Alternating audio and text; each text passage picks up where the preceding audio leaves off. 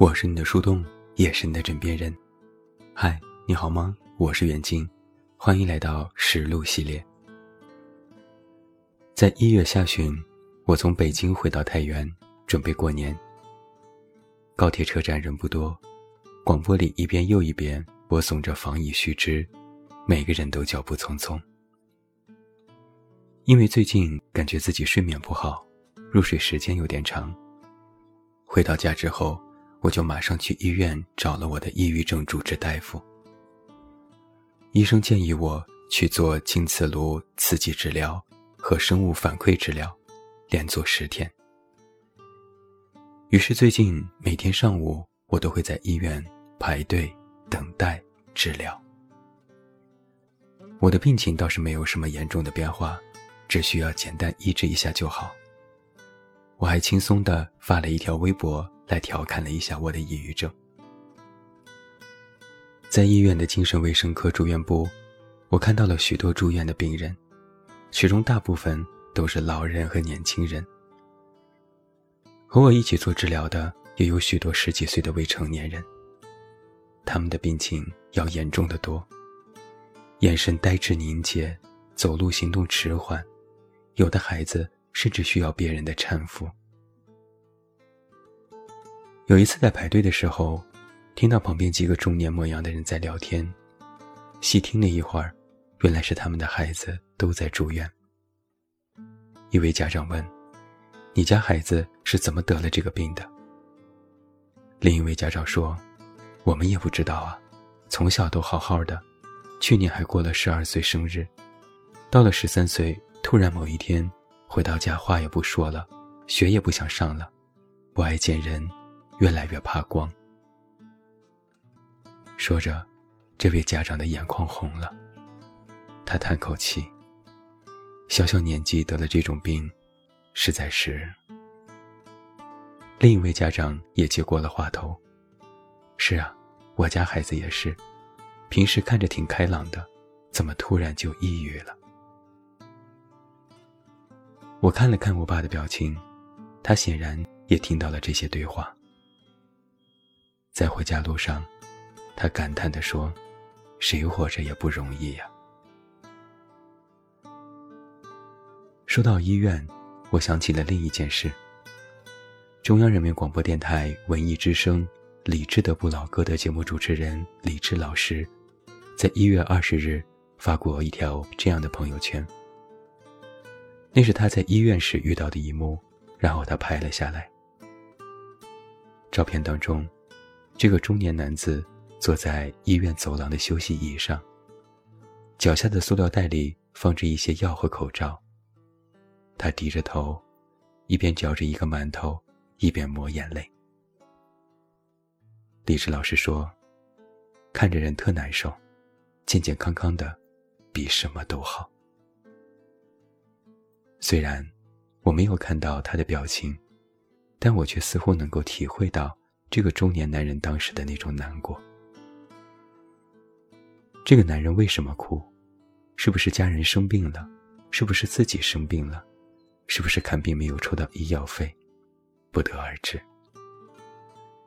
但在那一刻，他的心里应该有一种无望吧，就像是眼看着生活走入了一个死胡同，却没有办法走出来。我当时是第一时间看到李志老师的这条朋友圈，我偷偷的将这张照片保存了下来。有时自己心情不好时，遇到压力时，就会看一看他。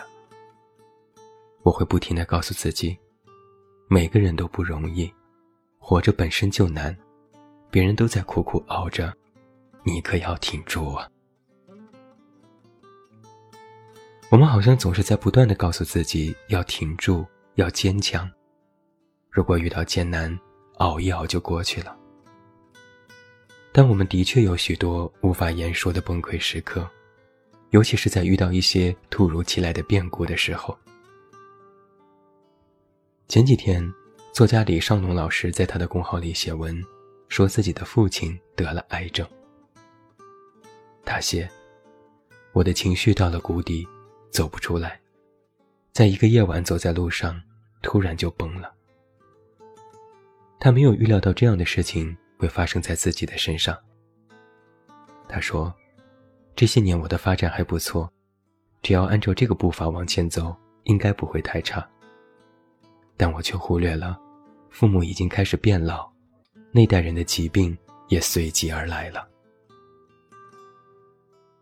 因为这个变故，李少农开始重新考虑自己和家人之间的关系。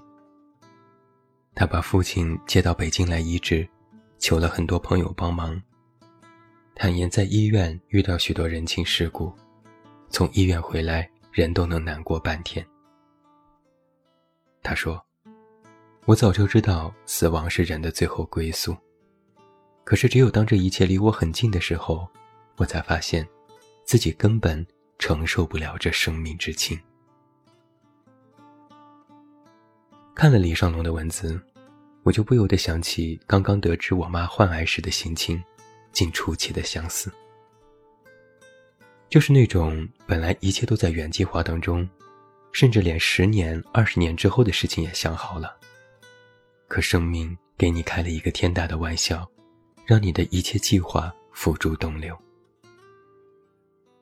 那个瞬间，第一直觉不是难过，不是悲伤，那都是后来的事儿。被厄运击中的那一瞬间，人是懵的。是露怯的，是不知所措的，是不愿相信的。好在，我妈的病治疗得很好，现在已经和健康时没有什么两样了。只要按时吃药和复查，应该不会再出问题。希望这一次，命运对我们、对我们的家人温柔一些，我们也更坚强一些。毕竟，正像是李少龙所写的那样。面对命运多舛，我唯一能做的，就是无比坚强。在家的时候，总是会花很多时间和我爸妈聊天，他们会告诉我这一年发生在他们身边的很多事情。比如我家有一位邻居，女儿得了红斑狼疮，自己又有心脏的毛病。上午的时候还好好的出去买菜。下午在楼下和邻居打扑克，到了晚上感觉身体有点不舒服，马上打了幺二零，可人还是就这样走了，非常突然。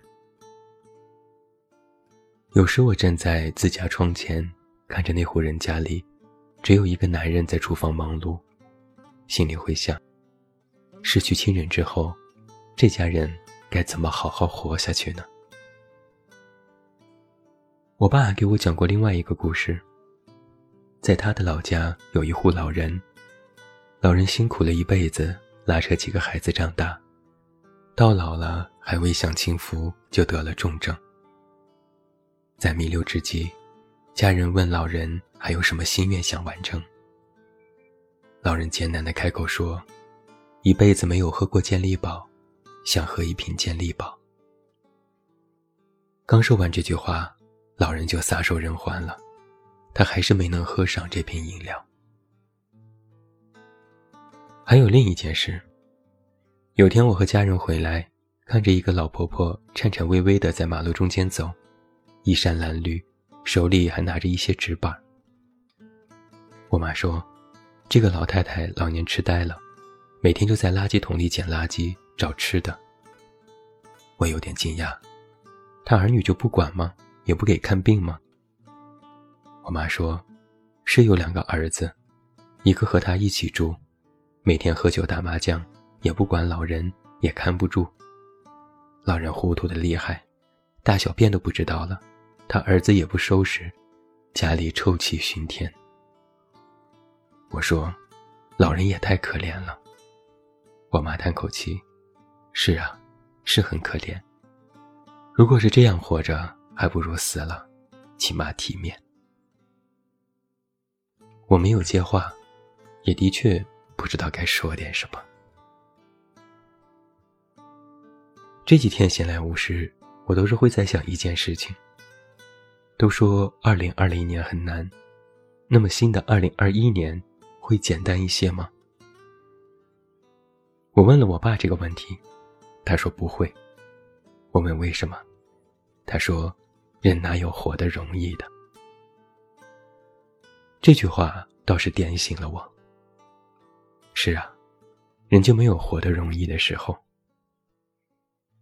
我爸妈也年过六十了，有时他们越来越容易感叹自己的老去，感叹时间的迅疾。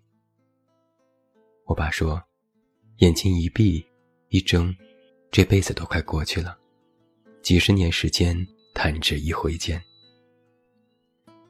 我在想，时间如掌中沙，人的生命如此短暂，但只要活着，其实每一天，每个小时。每一分，每一秒，都是挑战。